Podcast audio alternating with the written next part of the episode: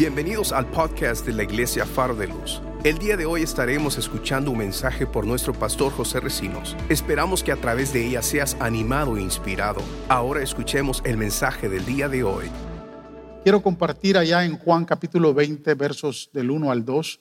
Eh, voy a compartir la visión que tuvo María Magdalena y especialmente Juan, el apóstol, eh, ese encuentro que tuvieron, esa visión que tuvieron con Jesús, con Jesús resucitado. Por eso es que le he llamado, entre la serie de sermones de visiones divinas, a este sermón le he llamado la visión de la tumba vacía. Y dice Juan capítulo 20, versos 1 y 2. El primer día de la semana, muy de mañana, cuando todavía estaba oscuro, María Magdalena fue al sepulcro y vio que habían quitado la piedra que cubría la entrada. Así que fue corriendo a ver a Simón y al otro discípulo a quien Jesús amaba y les dijo, se han llevado del sepulcro al Señor y no sabemos dónde lo han puesto. Padre, en el nombre de Jesús, te pedimos que esta palabra pueda llegar al corazón de muchos Señor, de muchas vidas, que puedas tú hablarnos a través de tu palabra. Háblanos desde tu corazón a nuestro corazón. Hoy es un día especial, hoy conmemoramos, Señor, el día de resurrección y te pedimos que esta palabra pueda alumbrar, iluminar nuestro entendimiento, pueda edificarnos, consolarnos, exhortarnos, Señor. A través de tu palabra, háblanos en esta mañana y glorifica tu nombre, Señor, porque a ti te damos toda la gloria y toda la alabanza. Gracias, Señor en el nombre de Jesús. Amén y amén. Gloria al Señor. Visión de la tumba vacía. Hay dos experiencias muy maravillosas aquí que quiero compartir con ustedes en esta mañana. Eh, hay temas, hermanos, que a mucha gente no le gusta hablar. Hay temas que mucha gente no le gusta tocar. Por ejemplo, a nadie le gusta hablar de la muerte. Y menos en esta temporada, menos en lo que hemos estado viviendo. Pero hay muchas familias que se han visto en la necesidad de poderlo platicar. Tal vez porque alguno de los miembros ha sido afectado y de momento eh, se ven en la necesidad de hablar del tema.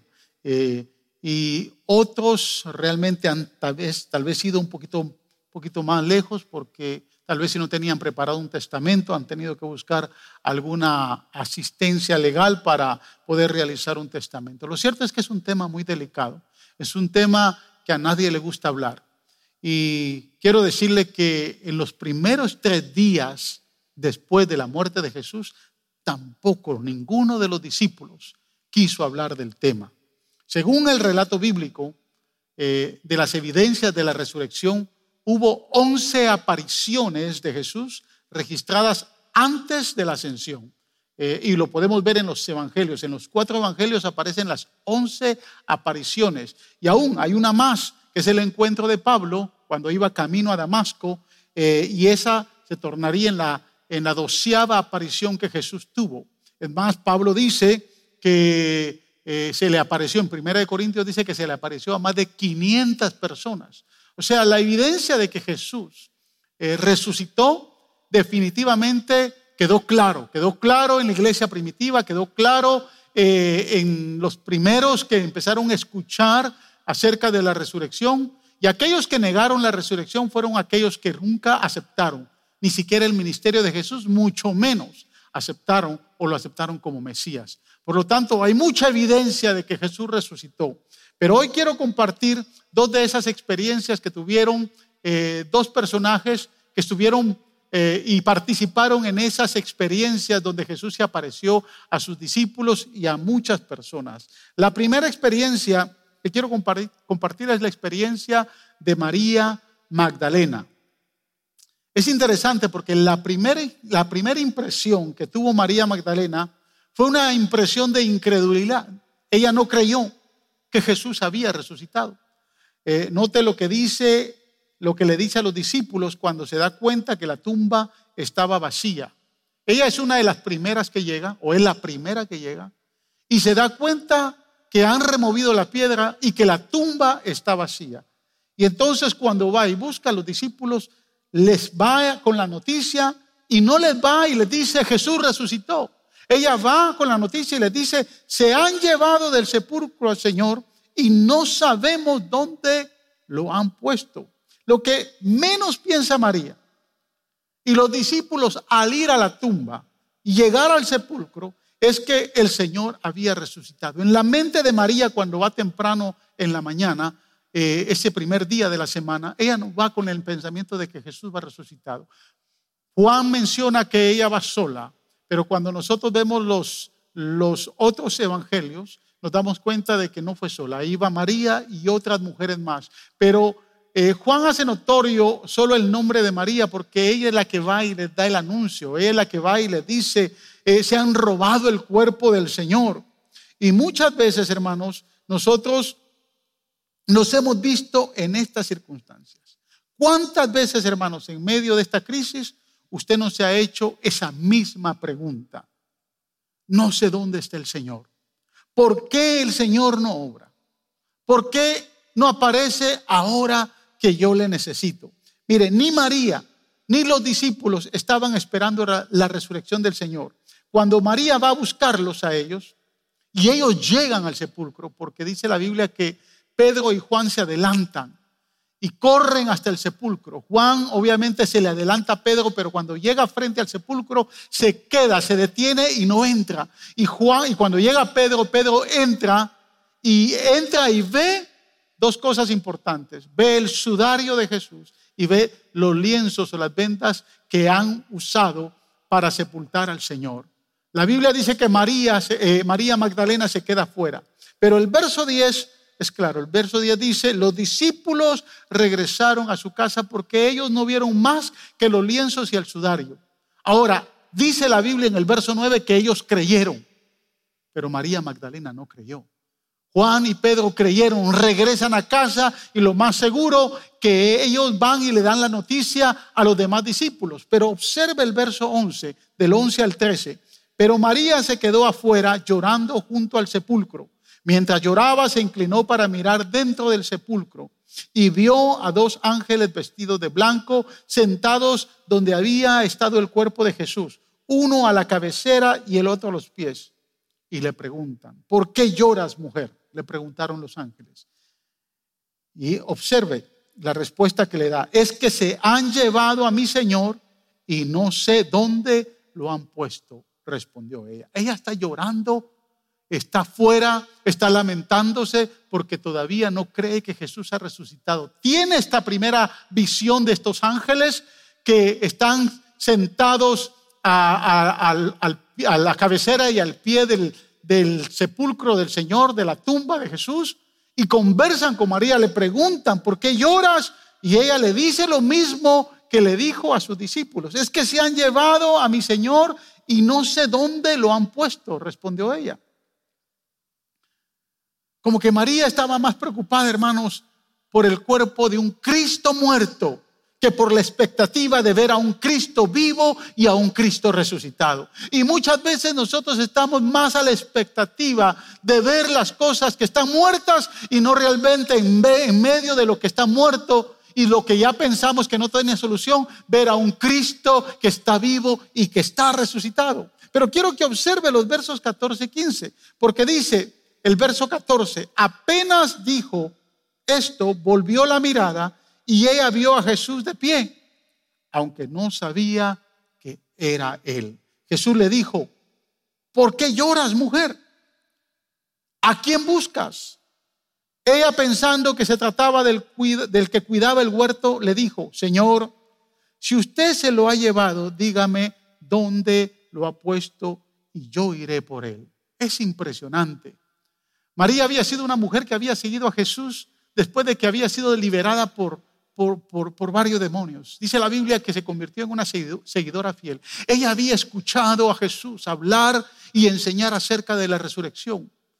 Ella llega al sepulcro, lo ve vacío, corre y va y busca a los discípulos y le dicen, se han robado el cuerpo. Ella tiene el, el encuentro con los ángeles y les dice lo mismo. Cuando le preguntan, ¿por qué lloras, mujer?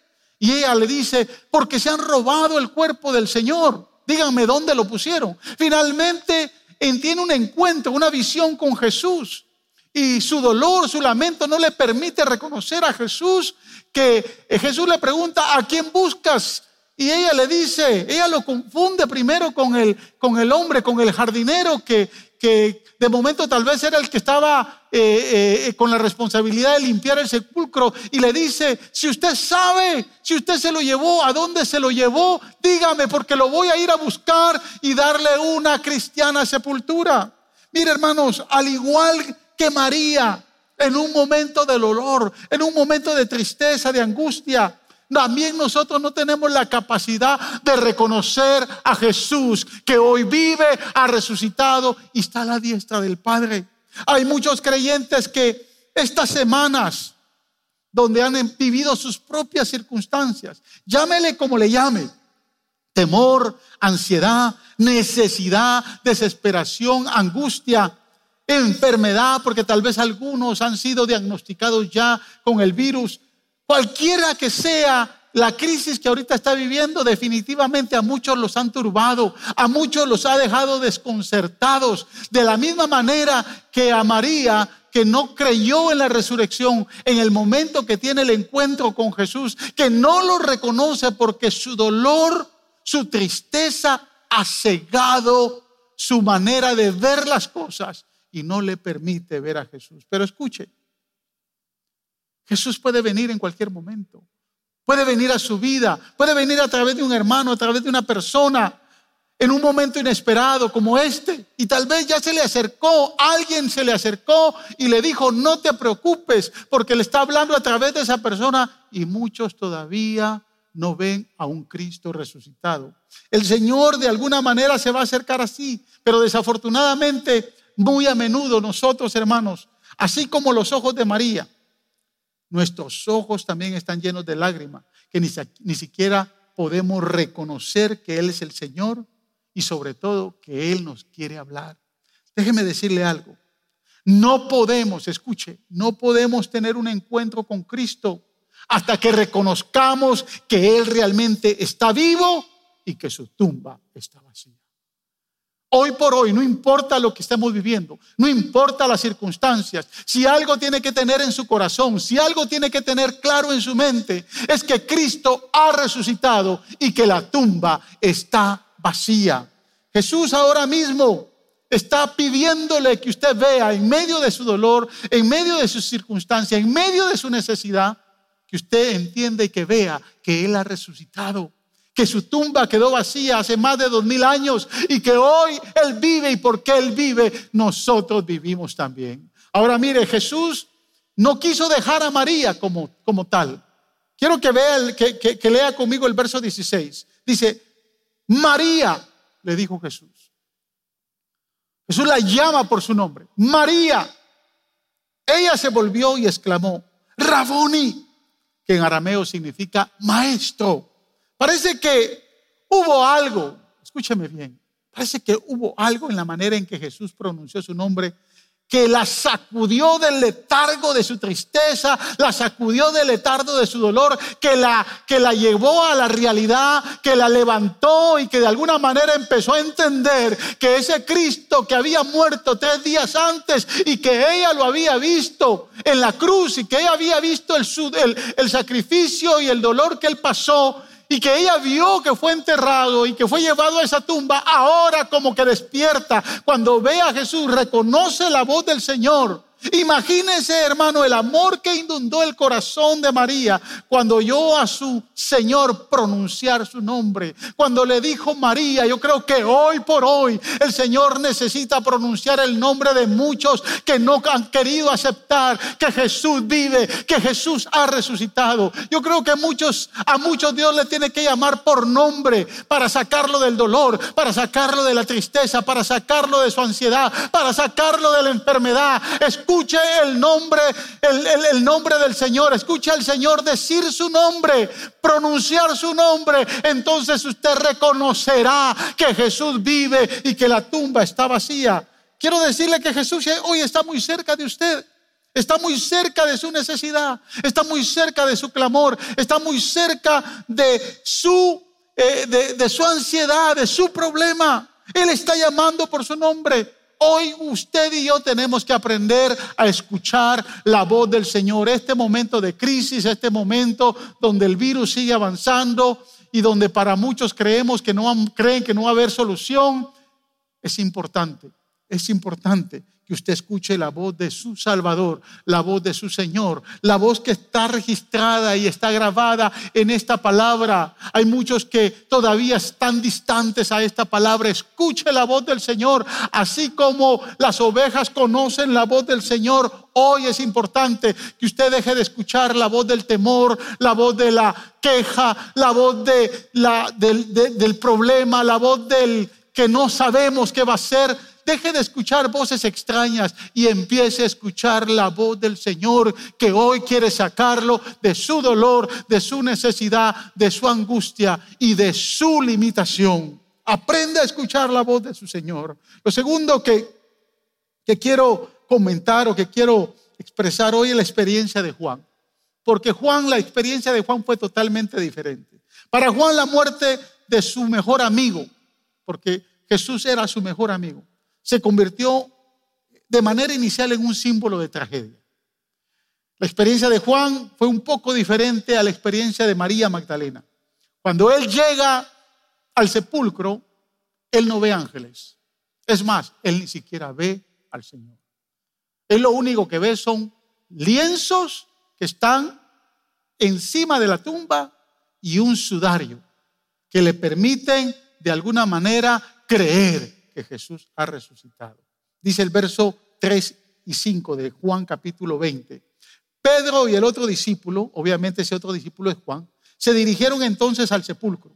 Ambos fueron corriendo, pero como el otro discípulo corría más a prisa que Pedro, llegó primero al sepulcro. Inclinándose, se asomó.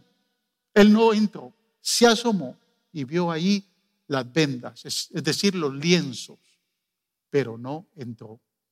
Llega Pedro, Pedro entra y de alguna manera después vemos que, Juan entra porque tal vez Pedro lo invita y le dice, el registro bíblico no, no lo dice, pero nos imaginamos que Pedro entró y vio los lienzos y vio el sudario y le dijo, Juan, ven, mira, los lienzos están acá, el sudario está acá, el Señor ya no está. Y el verso 9 literalmente dice que ambos creyeron. Ellos no tuvieron que ver un ángel, ellos no tuvieron que ver al Señor, ellos creyeron de inmediato. Al ver los lienzos que estaban ahí ordenados, creyeron que Jesús había sido resucitado. Pero antes de llegar ahí, los lienzos para Juan era, eran un símbolo de muerte. Pero el primer domingo de resurrección Dios tomó la ropa de muerte, Dios tomó esos lienzos y los hizo un símbolo de vida. Hoy, hermanos, muchas personas han recibido algunos símbolos de tragedia. Es posible que el diagnóstico médico a alguno le haya llegado positivo, que les ha dado positivo al COVID-19. O tal vez lo acaban de despedir de su trabajo.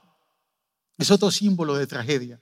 O de momento la noticia que un ser querido falleció por esta plaga.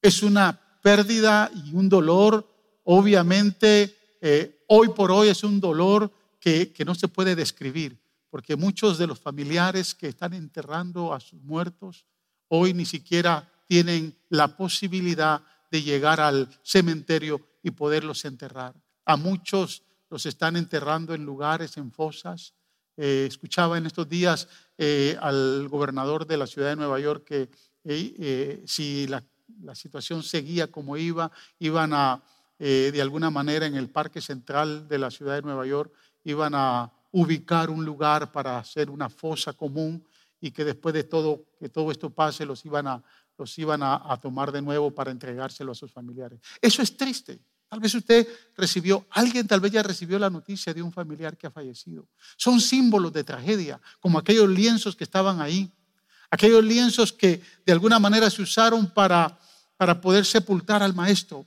A nadie le gustan esos símbolos. Pero escuche, hermano, ¿será posible que Dios puede usar nuestras, nuestras tragedias para algo bueno? ¿Será posible que de todo esto que está pasando podemos sacar algo bueno? La Biblia comenta que José de Arimatea y Nicodemo pidieron el cuerpo de Jesús para sepultarlo. Juan 19, 40 dice, ambos tomaron el cuerpo de Jesús y conforme a la costumbre judía de la sepultura, lo envolvieron en vendas, lo envolvieron en lienzos con las especies aromáticas. Mire, para Juan, antes de llegar al sepulcro, para Juan esos lienzos simbolizaban una gran tragedia. Ese viernes Juan no sabía que esa tragedia sería el triunfo del domingo.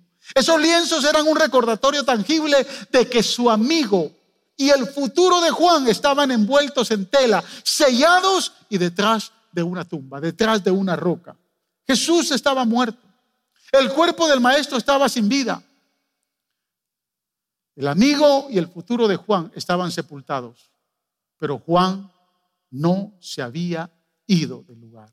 Hay algo muy particular y lo podemos leer y lo podemos entender en el contexto de los días que precedieron a la muerte de Jesús. Dice la Biblia que todos los discípulos se dispersaron. Dos de ellos se fueron para Emaús. Siete de ellos se fueron a pescar con Pedro. Tomás ni siquiera le importó, pues él no creyó. Judas ya se había ahorcado, ya se había matado, estaba muerto, pero solo Juan se quedó ahí. Solo Juan se quedó cerca de la tumba. ¿Por qué? ¿Por qué Juan se quedó? ¿Será que estaba esperando la resurrección? Yo creo que no. Porque Juan creyó hasta cuando llegó, porque el verso 9 del capítulo 20 dice, hasta entonces no habían entendido la escritura, que dice que Jesús tenía que resucitar. O sea que Juan, mientras Jesús no había resucitado, estaba, estaba eh, eh, desmotivado, desanimado. No salió con los demás, todos se dispersaron. Juan se quedó cerca del sepulcro. Y la razón puede ser muchas. ¿Por qué Juan no salió de la ciudad? Tal vez se quedó cuidando a María, la madre de Jesús, porque Jesús se la había encomendado. O a lo mejor se quedó porque amaba tanto a Jesús que le dolía estar lejos de él. Yo creo que definitivamente se quedó porque mostró algo que a todos nos falta en momentos de crisis. En estos momentos, lo que le faltó a Juan nos está faltando a todos. Esperar, tener paciencia, esperar en Dios. Hemos sido llamados en este momento a esperar que Dios obre. Yo soy de los que creo y estoy plenamente convencido que este día ha sido muy significativo. Espiritualmente, en el mundo espiritual ha sido muy, muy significativo. Nuestro clamor ha llegado a la presencia del Señor. Yo soy de los que cree que eh, las semanas que vienen las cosas van a ir mejorando. Ahora, usted me podrá preguntar, bueno, ¿y de dónde sacó eso, pastor? Bueno, lo estoy creyendo por fe porque sé que Dios sabe intervenir. Pero déjeme decirle algo. Dios nos ha llamado a esperar, a tener paciencia, a esperar en Dios. Tenga paciencia. Todavía hay días que tenemos que estar refugiados en casa. Quédese ahí tranquilo. Deje de estar peleando con la esposa. Deje de estar peleando con el esposo. Deje de estar peleando con los hijos. Trate la manera de buscar utilidad en estos días donde la familia está cerca, donde la familia está unida, donde pueden compartir de la palabra, donde pueden hacer un sinnúmero de actividades. Pero tenga paciencia, espere en Dios porque Dios va a responder. ¿Sabe por qué? Porque la tumba está vacía y Cristo ha resucitado. ¿Qué hacemos nosotros cuando estamos en algún punto entre la tragedia de hoy y la victoria de mañana, hermanos? ¿Qué hacemos? Algunos se apartan de Dios. Otros deciden buscar más de Dios. Algunos se olvidan de las promesas. Otros nos aferramos más a la palabra y creemos más en la palabra. Le voy a decir qué hizo Juan. Juan decidió quedarse. ¿Y por qué se quedó el sábado? Hasta el domingo. Porque él quería ver un milagro. Por eso a él no se le complicó creer cuando vio los lienzos que estaban ahí. Ya no vio a Jesús. No necesita ver un ángel. No necesita ver a Jesús resucitado. Él cree y usted hoy no necesita verlo. Hoy simplemente necesita creer. Usted necesita no solo esperar, sino creer. Dice Juan 28 que cuando recibió la noticia que Jesús había resucitado, corrió al sepulcro y cuando lo vio vacío, él creyó. Y hoy necesitamos creer que esa tumba sigue vacía y que nuestro Señor ha resucitado y vive hoy más que nunca porque está a la diestra del Padre. Juan vio los lienzos y el sudario de Jesús enrollados sobre la tumba. pero la tumba estaba vacía. A través de los lienzos de muerte, Juan vio el poder de la vida. Debería sorprendernos que Dios haya tomado los lienzos de la muerte para hacer de ellos el cuadro de vida, hermanos. No, no nos va a sorprender. Pero esto nos lleva de nuevo a la pregunta. ¿Haría hoy Dios algo similar en su vida, en mi vida y en la vida de muchos en medio de esta crisis? ¿Podría Dios tomar lo que hoy es una tragedia y transformarlo en un símbolo de victoria? Dios está obrando. Hoy en medio de esta crisis, aunque usted no lo vea, Dios está obrando. Y usted tal vez me preguntará, ¿y cómo usted está seguro, pastor? ¿Sabe qué me da la seguridad? Que la tumba está vacía. Que nuestro Cristo ha resucitado. Y que hoy Él está velando por usted y está velando por mí. Es cierto que nada es más negro, hermanos, que una tumba. Más tenebroso como un sepulcro. Y más doloroso que el saber que puedo ser infectado con este virus. Pero ese sepulcro, esa tumba está vacía. Jesús ha resucitado. Esa tumba está vacía y Él vive y Él está cerca de usted. La próxima vez, amado hermano, que usted se encuentre enterrado en medio de un mundo tenebroso, de temor, recuerde que la tumba está vacía. La próxima vez que el dolor lo golpee en un mundo de crueldad y de maldad, recuerde que la tumba está vacía. La próxima vez que esta plaga quiera quitarle la paz y las posibilidades de seguir adelante, recuerde que la tumba está vacía y que Él vive. Cristo vive y está sentado a la diestra del Padre intercediendo por usted y por mí. Y para terminar, quiero terminar haciéndole estas dos preguntas para que reflexione en su corazón. ¿Habrá, hermanos, alguna plaga que Él no pueda remover de nosotros? ¿Sabe qué se va a empezar a dar en las próximas semanas? Gente que empiece a testificar del poder de sanidad. Gente en los hospitales que ya no le daban ninguna alternativa, ninguna posibilidad, que sus pulmones tal vez ya estaban congestionados y que recibieron la visita de una mano poderosa de sanidad. Yo lo creo, porque Él vive. Él vive para sanar, Él vive para sanar, Él vive para salvar, Él vive para levantar, Él vive para resucitar. ¿Habrá alguna plaga que Él no pueda remover de entre nosotros, hermanos? ¿Tiene usted hoy la capacidad de ver también la tumba vacía? En medio de su necesidad, en medio de su angustia, en medio de su crisis, de saber que posiblemente hubieron vidas que usted conoce, que han perdido la vida o posiblemente que usted esté contagiado.